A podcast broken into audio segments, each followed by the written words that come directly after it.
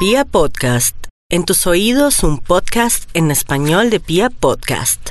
¡Estamos embarazados! Los pañales, la comida, las pataletas, el jardín, el colegio, la primera adolescencia, la segunda adolescencia. ¡La carrera, no!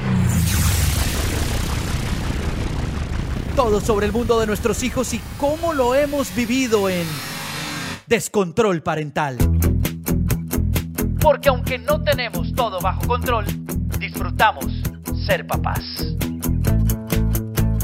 Hola, hola, muy buenas, lo que estén ustedes en este momento, noches, tardes, días. Nosotros estamos en la noche hablando eh, con unos amigos de un tema muy especial, muy particular, que tal vez en esta cuarentena mucha gente se le ha pasado por la cabeza, puede ser. José, ¿cómo estás? Muy bien, contento, feliz Hoy día que grabamos ya estamos casi finalizando semana, entonces estoy contento. Bueno, pues eh, quiero presentarles, quiero darles la bienvenida a este capítulo a dos amigos nuestros eh, con quienes van a compartir su historia con nosotros. Hoy vamos a hablar de separaciones y sobre todo de, la separación y del proceso muy enfocado al tema de los niños, ¿no? Ustedes saben que nuestro podcast es un podcast eh, pensado en la crianza, pensado en saber cómo manejar los diferentes temas con nuestros hijos y por eso queremos darle un enfoque de cómo manejar o cómo estos dos amigos nuestros que hoy están con nosotros manejaron en sus procesos la separación con sus hijos. Entonces quiero darles la bienvenida a Ana Beatriz Giraldo. Ana, ¿cómo estás? Hola, ¿cómo están ustedes? Muchas gracias por, por estar con nosotros hoy. Y tenemos otro gran amigo nuestro, John F. ¿Cómo estás, John? Hola, muy bien, muchas gracias. Gracias por la invitación. Bueno, entonces empecemos, José. Eh, cuéntenos brevemente, Ana y luego John, eh, cómo fue su proceso de separación con los hijos. O sea, yo quiero preguntar si eso un día se levantaron y dijeron, me separo o esto es un proceso de meses, de semanas, de años, que un día reventó y dijeron, bueno, esto ya pasó. Nata, es que hay algo importante que eso lo, vamos a oír los dos esta tarde, porque yo era de los que decía, hay mucha gente que a veces le da miedo tomar este, hacer este, tomar esa, esa decisión, dar ese paso de la separación, porque de pronto la sociedad los va a criticar, los van a mirar diferente. Y Nata me decía, no, yo pienso que ahora es como mucho más sencillo, ya no hay tantos tabúes sobre eso. Entonces, que sean ellos, que sean ellos los que nos cuenten. Empecemos por Anita. Eh, bueno, yo lo que pasa es que yo me separé hace 19 mm, años, ¿no? Eh, de pronto puedo tener un poquito como más de experiencia porque el recorrido que llevo ya de separada me ayuda mucho a que eh, la relación esté como está hoy en día, que es una relación espectacular. Em, pero digamos que en mi caso, yo yo sí lo, sí, lo, sí lo pensé por un tiempo, pero esto no es una cosa de que, de que tú lo pienses por un tiempo. Esto es una decisión, así como cuando uno va a dejar el cigarrillo o cuando va a dejar de comer dulce, o sea, es ya o ya y y a partir de ese momento ya tomé la decisión, me separo. Yo personalmente tomé la decisión y le empaqué las cosas a, le voy a poner un nombre ficticio, ¿cómo lo bautizamos? Al señor que hoy en día, sí, que les digo hoy en día, él es, o sea, hoy en día no, desde hace muchos años somos reparceros, requete amigos, requete de todo, eh, requete de todo, menos ni amantes, ni besos, ni, ni cogidas de nada. Y nadie nos cree pero bueno, miren, yo tiendo a empezar a hablar y me voy yendo como por allá para otro lado, me pasan el podcast en todos lados, entonces vuelven y me aterrizan, por favor. Entonces, yo cogí las cosas de... De, mm, de Pepe, Juan. De Pepito. De Juan, porque si digo otro nombre se me olvidan, de Juan. Eh, se las empaqué en una bolsa, en bolsas de basura, así, tal cual. Sus CDs, sus cómics y su ropa en bolsas de basura y se las dejé en la portería y le dije, aquí no vuelves más. Si quieres, si quieres entrar en detalles o si no quieres, no. Pero te hizo algo que te hirió, que, durísimo. Horrible. Ok. no tengo problema en hablar de eso porque, porque no solamente él me hizo daño a mí, yo también le hice daño a él. O sea, es que una separación no es de una sola persona. Digamos que hablemos de lo que más ocurre, que son los cachos, ¿sí? Le pusieron cachos, sí. Ay, no, pero es que la víctima, pobrecita, le pusieron cachos. Bueno, pues usted qué hizo para que le pusieran cachos. Algo tuvimos que haber hecho. Algo, no sé, no importa, por chiquito que sea, algo, en algo fallamos, en algo nos equivocamos, o para que el personaje nos hubiera puesto cachos, ¿no? De todas maneras, a mi modo de ver, algo hizo clic en la relación y pasó. Y pasó, exactamente. Es que somos seres humanos. Y eso yo lo entendí en el proceso de mi separación y por eso hoy en día puedo tener la relación que tengo con Juan. ¿No? Muy bien. los seres humanos nos equivocamos, los seres humanos eh, cometemos errores, somos infieles de mente, de cuerpo, de, muchas cosas. Entonces, sí, tal vez en caso eh, y, el, y, el, y digamos que la profesión de Juan no nos ayudó. Y aparte, pues también tarde lo entendí, ¿no? Yo era una niña que venía de una, de Medellín, de una familia, pues, de, por decir algo, de la alta sociedad, con todos los, ¿cómo se dice esto? Como con todas las enseñanzas equivocadas, de que yo sentía, pues, que yo era la octava maravilla, yo no era ninguna octava maravilla, yo era una pobre cueva que no tenía ni dónde estaba, no tenía ni dónde estaba parada y que de la noche a la mañana pasé de vivir con mis papás que me dieron todo el gusto del mundo a vivir con un hombre que estaba apenas empezando a trabajar, ¿sí me entiendes? Entonces, hay que, hay, en una separación, ¿sabes qué? Hay que sentarse eh, sin egoísmo y ponerse en los pantalones y en los zapatos de la otra persona. Por más cafre o más hijo de tantas que sea o más daño te haya hecho, en algún momento de tu inteligencia siéntate a pensar, o sea, yo también, ¿en qué fallé yo? ¿Qué hice yo? Porque no, la culpa no es de una sola persona, una separación son dos. Puede que uno haya hecho un poquito más de cosas para que las, las relaciones funcionaran. ¿sí? Y en este caso fue Juan el que hizo un poquito más de cosas. En este caso fue Juan, pero yo tengo que decir que cuando él hizo, yo me vengué y me vengué tal vez más, peor que él. Ok. En mi caso. a mí no me importa decirlo. John, ¿cómo fue tu, cómo fue tu tema? ¿Eso fue clic, un día me separo o fue un tema que fuiste pensando? Sumatoria. ¿Cómo, cómo pasó? Bueno, yo siento que, las situaciones como que los llevan a uno a tomar esa decisión. Lo que sí he notado en común durante muchos años, bueno, no tantos años porque realmente me hace cuatro años, pero lo que sí he notado es que evidentemente las mujeres tienen como esa como esa fortaleza para dar el paso y para tomar la decisión. Digamos, yo estaba oyendo detenidamente lo que nos contaba Ana y pues ella tomó la decisión y un día le dijo, listo, tome sus cositas y chao. Y a mí me pasó exactamente lo mismo. Yo lo pensé previamente, muchas veces dije, yo me quiero separar, esto no va por buen camino, de pronto algunas situaciones económicas. Entonces como que eh, iba llevando una cosa a la otra, pero siempre dije, no, o sea, tengo mi familia, tengo que luchar por mi familia, por mi sueño, por mi hijo, por, por mi esposa en ese momento. Y, como que lo dilaté, lo dilaté y nunca fui capaz de tomar el paso. Y creo que los hombres somos como más, no, no, tenemos como ese poder de decisión. La mujer es de el arranque, el paso y adiós. Y en cambio nosotros somos mucho más calculadores en ese tipo de cosas, en, esas decisiones como tan trascendentales. Lo pensé mucho tiempo y no, y, pero el día que ella tomó la decisión, claro, yo creo que no la tomó ese día, no la tomó la semana anterior, sino la venía también como pensando como yo lo había hecho, entonces tomó su decisión y pues ya dio el paso. Me parece que, que fue seguramente muy apresurado de su parte, pudimos haber hablado, pudimos haber dialogado, pero también me pasa lo mismo que le pasa a Ana, o sea, yo tuve una época de crisis completamente, dos años y medio tal vez, después de la separación en la que... Ah, eh, ¿por, qué, por, qué, ¿Por qué pasa todo esto? Un conflicto entre ambos y el verdaderamente afectado siempre va a ser como el, como el niño, como el hijo.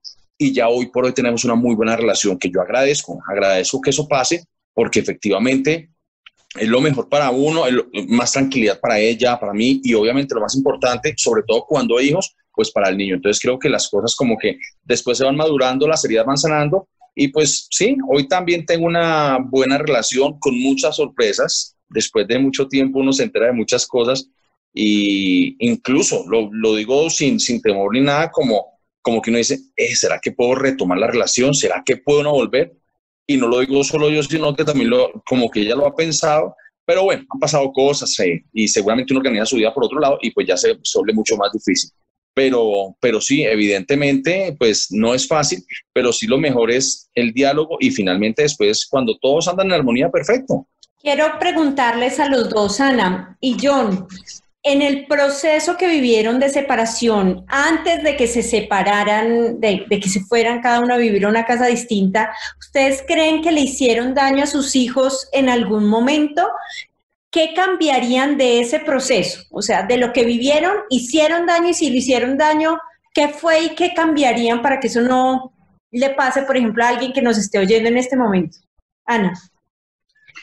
Bueno, yo creo que es que ser, ser, ser una persona perfecta en todos los aspectos es imposible, y menos cuando uno es papá. Todos nos equivocamos, sin excepción, todos. Ninguno venimos como con el tema aprendido y donde simplemente chuleamos y decimos, no me voy a equivocar aquí, me voy a equivocar aquí, no. O sea, siempre nos vamos a equivocar porque ser papá es muy difícil. Y sobre todo cuando tú estás en un proceso de separación o de rabia o de, o de mm, incertidumbre o de inseguridad, eh, entonces vienen las discusiones, eh, subir la voz. Eh, en mi caso personal, digamos que yo creería creo que mis hijos estaban chiquitos, nunca me han dicho nada, creo que, no sé, inclusive mi hija hasta aquí le puedo preguntar, no sé si en algún momento eh, nos oyeron, digamos, gritarnos o, o, decirnos cosas que en el momento decimos y 15 minutos después decimos yo, ¿por qué dije esto? Eh, mmm, creería que por ese lado sí. Algo que muchas personas hacen y me voy a salir un poquito, no me voy a salir, es que me voy a adelantar un poquito, algo que yo nunca hice porque yo lo que sí en ese momento no fui tan inteligente para salvar mi matrimonio, pero sí fui muy inteligente para, para entender que la que se estaba separando de Juan era Anita y no mis hijos. Y yo no podía, primero, ni envenenar a mis hijos en contra de su papá, ni tampoco quitarles el tiempo que él como papá eh, tiene por, por, ley o por derecho propio o por lo que sea. Entonces, tal vez en lo que de pronto uno sí se equivoca es en esas discusiones a alto uh, volumen, así los niños creamos que están dormidos, no. Uh -huh. Digamos que en mi caso, digamos que fue ese. Son casi Yo. que inevitables, pero... Claro, claro. Pues sí, es que una situación, esa es una de las situaciones yo creo que difíciles de la vida. Sí que si uno no levanta la voz, eh, mis respetos. Es muy, muy, muy complicado controlar. hablarlo así tuteadito, es que imagínate. No, lo que pasa es que estoy amiga. mamada. estoy mamada de ti y tú de mí. Sí, no, no, no, es que hay un momento en que la voz, el volumen se sube, pero no es tanto el volumen, es las palabras que utilizas claro. para maltratar al otro. Ahí es donde uno se equivoca.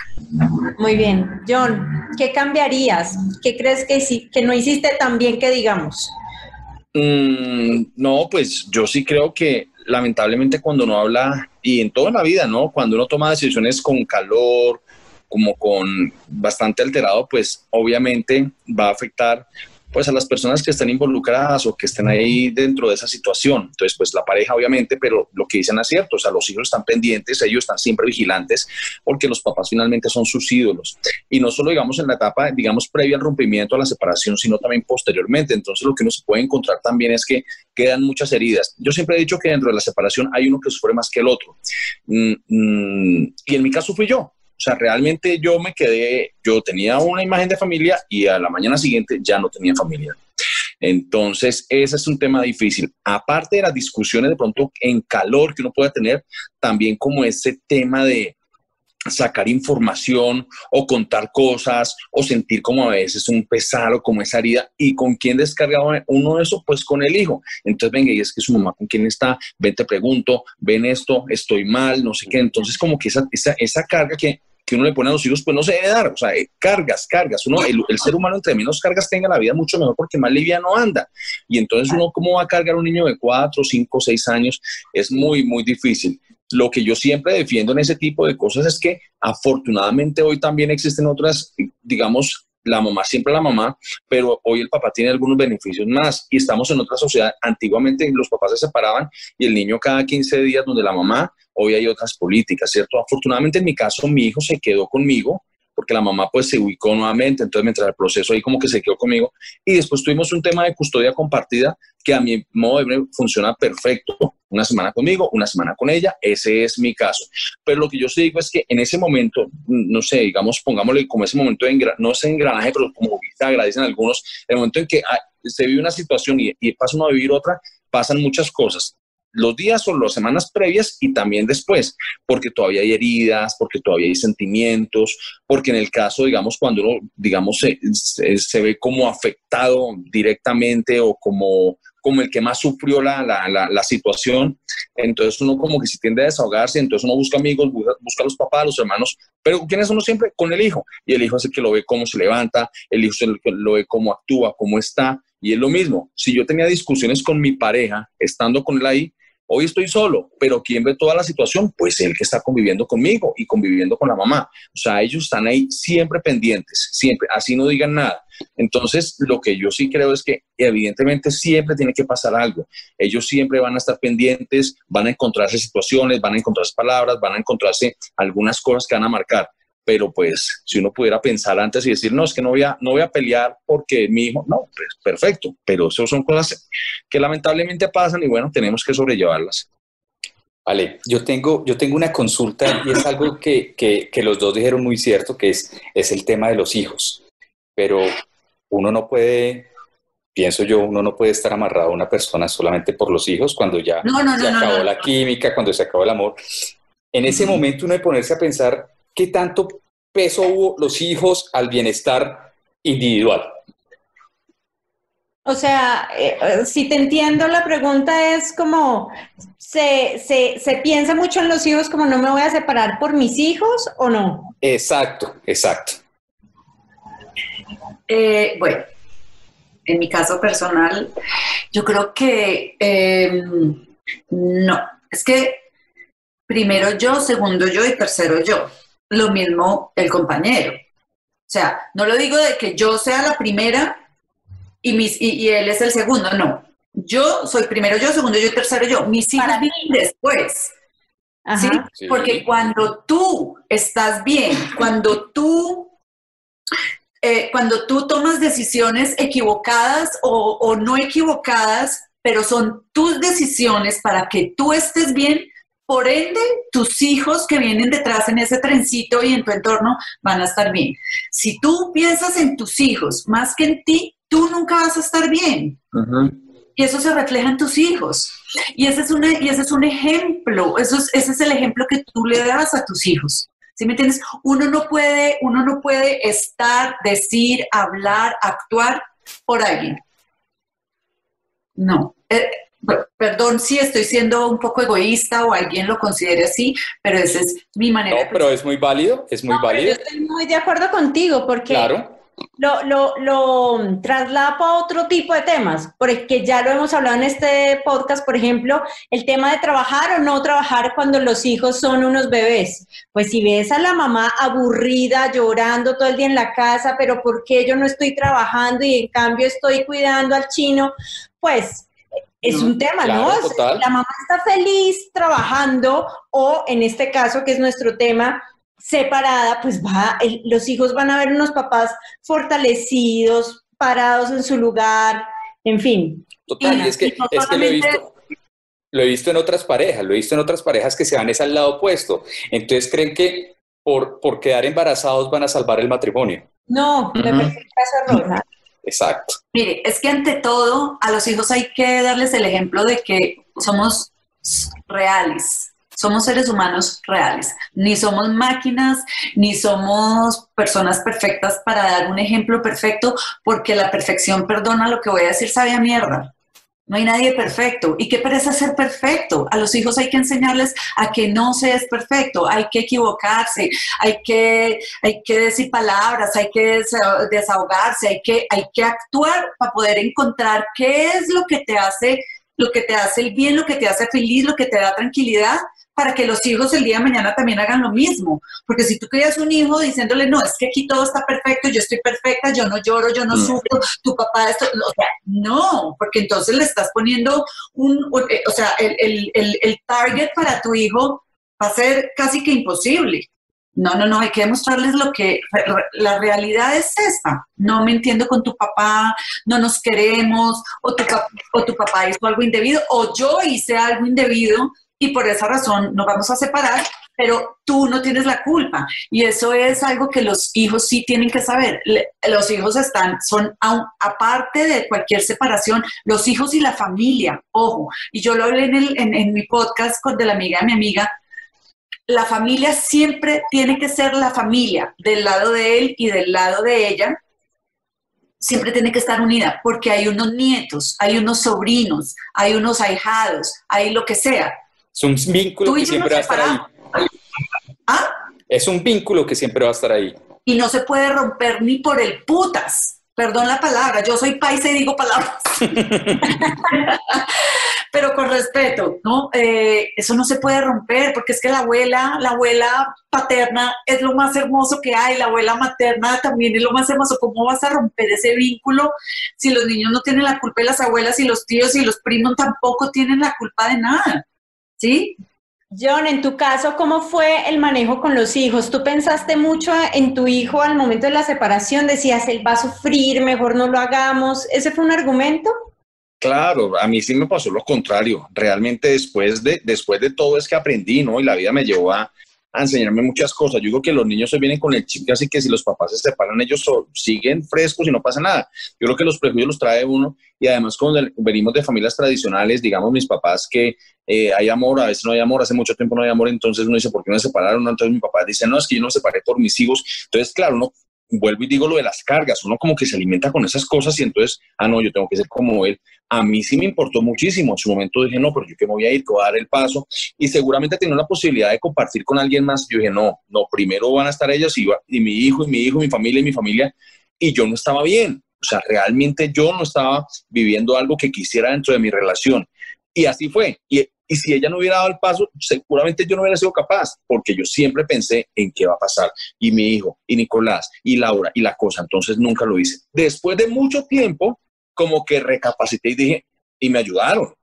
Obviamente después no busca asesorías, talleres que hace, eh, busca, no sé, un coach, todas, entrenadores, todo tipo de opciones que hay y lo entiende uno yo enseñaba y en mis clases, por ejemplo, yo decía, uno tiene que ser independiente, aprendamos en la, en la vida a ser, o sea, honestamente egoístas, hagámoslo, pero en mi vida yo no lo practicaba.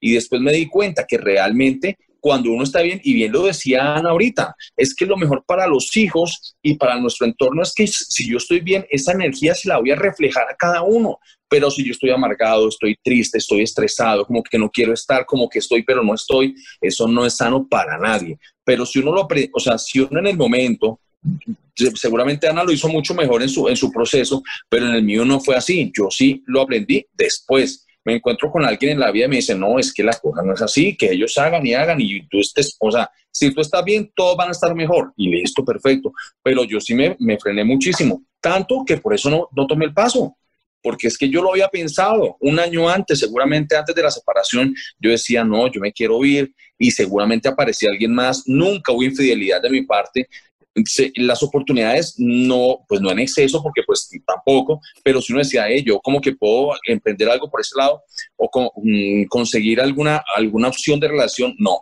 Primero, no, mi hijo, mi hijo, pero ¿cómo va a ir mi hijo, mi hijo, mi familia? Y no, un error, porque pues no hubo felicidad nunca, o por lo menos en ese último año.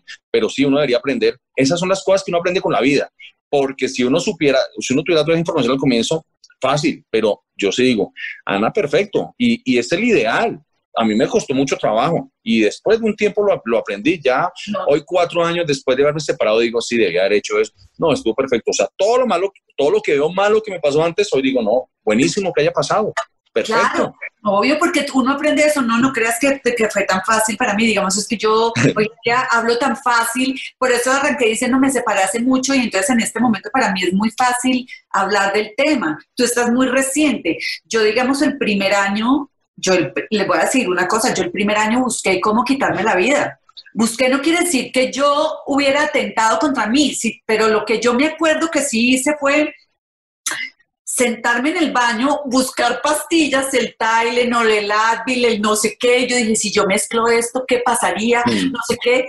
Como que hubo un momento que me, se me, como que me se me desconectó todo en el cerebro y dije, no yo, no, yo no puedo con esto. Tengo dos hijos, un perro, una casa. Yo no trabajaba, no trabajaba y durante mucho tiempo no trabajé.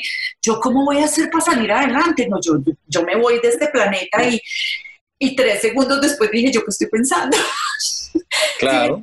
esto, no, no, tengo dos hijos, tengo un perro, tengo una vida, tengo una familia, no, yo tengo que salir adelante. Y yo le voy a decir una cosa, yo no tuve ni coach, ni psiquiatra, ni psicólogo, ni nada. Vea, el día de arriba. Sí, sí el de allá arriba y yo soy feliz diciéndole a la gente, y yo no tengo, yo no soy amiga ni de las religiones, ni voy a misa, pero yo tengo mi conexión con Dios así directa, la cosa más hermosa del mundo. Y yo me conecté con él y le dije, Dios mío, o me ayudas a salir, o sea, ayúdame a quitarme el dolor, que yo me encargo de salir adelante. Pero ayúdame que, es, que no me esté doliendo, pues, puta, porque eso le duele a uno ¿O no, John? Hasta las uñas. Sí, sí, sí, sí. Eso es una cosa que uno no puede explicar. Por más ganas que yo hubiera tenido que él se fuera de mi casa, que lo odio, lo detesto, la detesto a ella, pues puta, odio todo. ¿Cómo me pasa esto a mí? Si yo soy la super wow y si yo soy... No, tú no eres ninguna super wow de mi mierda. Tú eres una mujer común y corriente, igual a todas. ¿Sí? Entonces, Dios, ayúdame. Ayúdame un poquito que yo me, me envalentó mi salgo adelante, pero quítame este hijo de pucha dolor que tengo en el corazón. Y ahí fue donde yo arranqué como a, a, a, pensar inteligentemente, porque yo, no, uno siempre tiende a darse látigo. No, no, no, no, no. Todos, a todos lo vivimos de una diferente manera. No porque yo diga esto en este podcast o tú lo digas, quiere decir que sea la última palabra o que todo el mundo lo tenga que hacer así. Es la regla es un referente, es, un, es, un, es, una idea más que uno da para que alguien se sienta identificado como con eso y diga, ay, yo lo voy a manejar así. ¿Sí me entiendes? sí.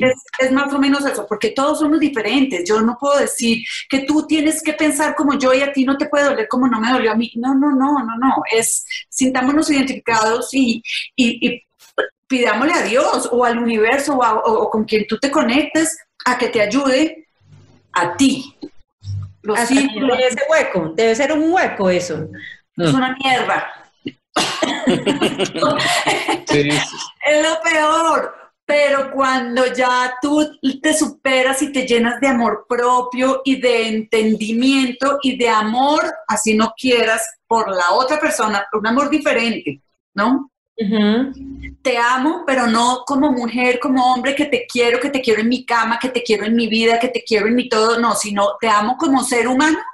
Ahí es donde tú te empiezas a disparar a todo nivel y te vuelves una persona creativamente eh, positiva para todo, para todo lo que hagas, ¿no? Les quiero preguntar, ¿cuál fue, cuál era el mayor miedo que ustedes tenían antes de la separación? Ustedes decían, uy, pucha, si me separo le tengo pavor a esto en particular. ¿A qué le tenían miedo? ¿Había un miedo particular que ustedes le tuvieran a, dar ese siguiente paso? Bueno, voy a hablarte yo entonces.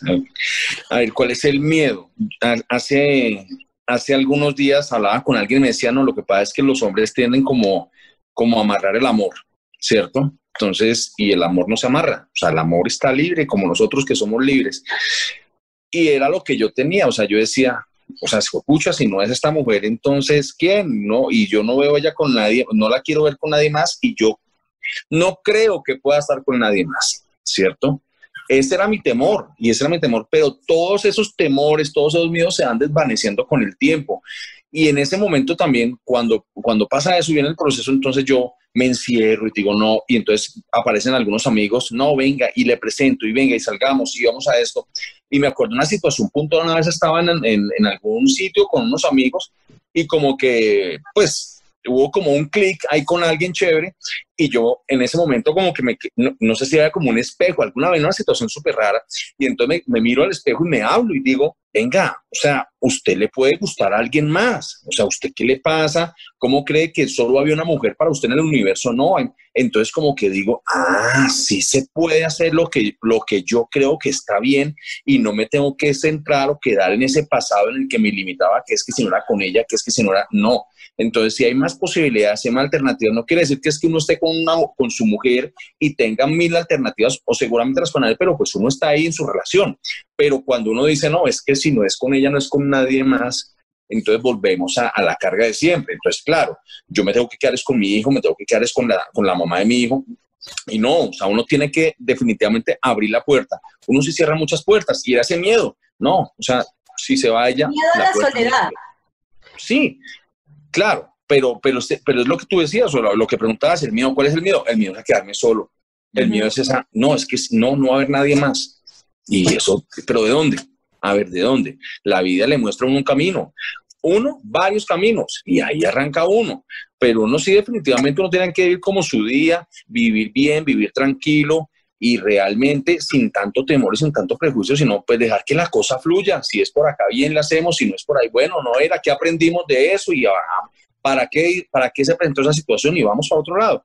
Pero sí, es que uno se encasilla muchísimo, realmente es muy, muy difícil. Y eso uno lo, o sea, uno como que lo trasciende después de que han pasado cosas. O sea, hoy lo hablan con madurez, pero en su momento, no, difícil, imposible dar un paso. Ana, ¿cuál era tu miedo? Bueno, tal vez el miedo mío era, mm, yo tal vez creo que tuve dos miedos que en este momento de pronto se me vienen a la cabeza. Yo creo que uno tiene muchos miedos. Digamos que uno de los miedos que yo tenía era la parte económica, ¿no? Porque hasta el momento que me separé durante mucho tiempo después, Juan me, me sostuvo y me y por mucho tiempo me sostuvo económicamente, pero fue porque después eh, creamos una figura y, por su trabajo y en fin, que les contaré más adelante. Entonces, eso. Y segundo, eh, una parte que es muy importante, digamos, en la parte de pareja es como la parte sexual, como que para mí era, eh, me cuestionaba mucho si yo podía volver a sentirme plena sexualmente con otro hombre, porque, digamos, la sexualidad es, bueno, uno tiene sexo con con cualquiera o con poquitos o con muchos o como sea, pero cuando no hay ese, esa química deliciosa que es la que tú encuentras con la persona que decides convivir y vivir, pues la vida, eh, o sea, en mi caso, como que yo decía, puta, ¿yo con quién me voy a volver a entender así de bien? Como con Juan, ¿sí?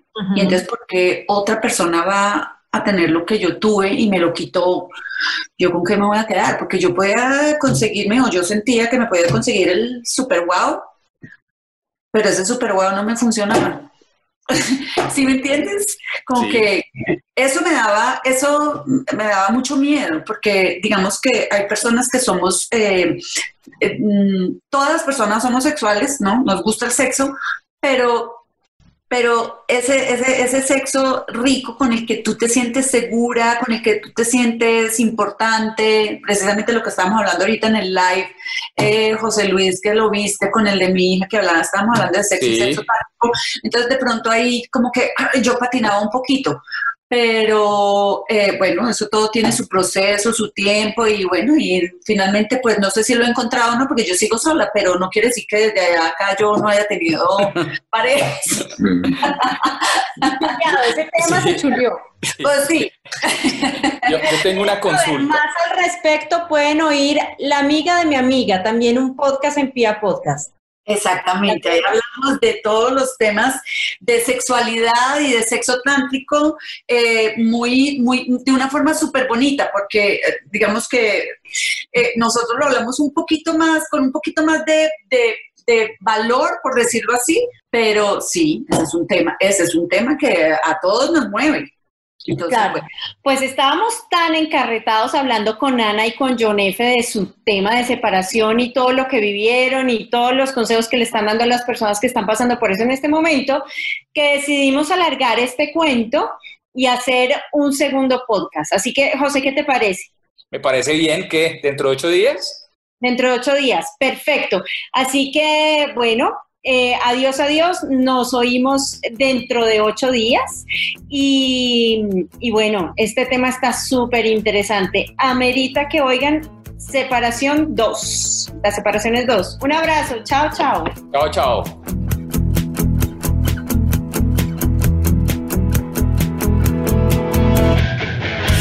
Descontrol parental. Porque aunque no tenemos todo bajo control, disfrutamos ser papás.